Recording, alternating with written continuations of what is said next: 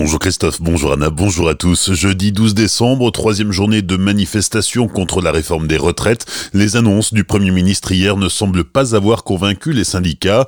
L'intersyndicale CGT, FO, FSU, Solidaire, CNT du Barin appelle à un rassemblement place du maréchal de Latre de Tassigny. Un autre rassemblement aura lieu samedi au même endroit en lien avec l'acte 57 des Gilets jaunes. Et mardi prochain, 17 décembre, nouvelle journée de mobilisation interprofessionnelle à travers travers tout le pays. Dans le Haut-Rhin, l'intersyndicale CGTFO FSU Solidaire appelle à une manifestation unitaire aujourd'hui à Colmar. Elle débutera à 10h avenue de la Liberté devant l'hôpital Pasteur. À la SNCF, la poursuite du mouvement a été votée hier après-midi. Le trafic des trains ne change pas. Trois allers-retours des TER 200 entre Strasbourg et Bâle. Circulation normale du tram-train Mulhouse-Tannes. 112 cars de substitution sont en service aujourd'hui sur le territoire alsacien et sur les grandes lignes. Quatre allers-retours du TGV Strasbourg-Paris, un aller-retour du Ouigo, deux allers-retours aller-haut sur la liaison Stuttgart-Paris via Strasbourg. Idem sur la liaison Francfort-Paris via Strasbourg. Enfin, deux allées et un retour pour le Lyria Paris-Mulhouse-Bâle.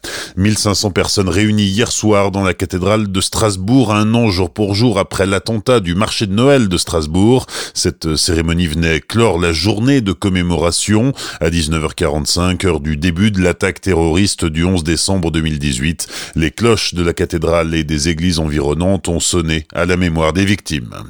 Frédéric Hilbert officialise sa candidature à la mairie de Colmar. Le conseiller municipal d'opposition étiqueté Europe Écologie Les Verts représente la liste Vivre Colmar, l'écologie entreprenante, créative et solidaire. La famille d'un homme décédé cet été porte plainte contre le SAMU du Haut-Rhin pour non-assistance à personne en danger. Joël Richard, 49 ans, est mort le 24 août à Colmar d'une occlusion intestinale.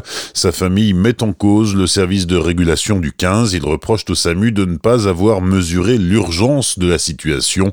Le mois dernier, l'Agence régionale de santé a mené une enquête médico-administrative dont les conclusions sont en cours de rédaction. 10 mois de prison ferme et 8 avec sursis pour un multirécidiviste. L'homme de 30 ans comparaissait pour son implication dans une bagarre mardi dans le hall de la gare de Colmar. La police est intervenue et l'individu a craché sur un policier. Ancien SDF, il avait bu. Jugé hier en comparution immédiate, il écope de sa 18e condamnation, dont 6 pour des faits de violence. Il a été placé en détention. Incendie d'une maison d'habitation mardi soir à Guberschwir. C'est un feu de cheminée qui est à l'origine de l'incendie. Les flammes se sont propagées à la toiture de la maison et aux habitations voisines. Une cinquantaine de pompiers est intervenu vers 21h. L'incendie était maîtrisé à 1h du matin. Aucune victime n'est à déplorer. Une famille a dû être relogée par des proches. La traditionnelle marche au flambeau d'Amnesty mardi soir dans les rues de Célestat, une initiative de la section locale d'Amnesty International à l'occasion du 71e anniversaire de la Déclaration universelle des droits de l'homme.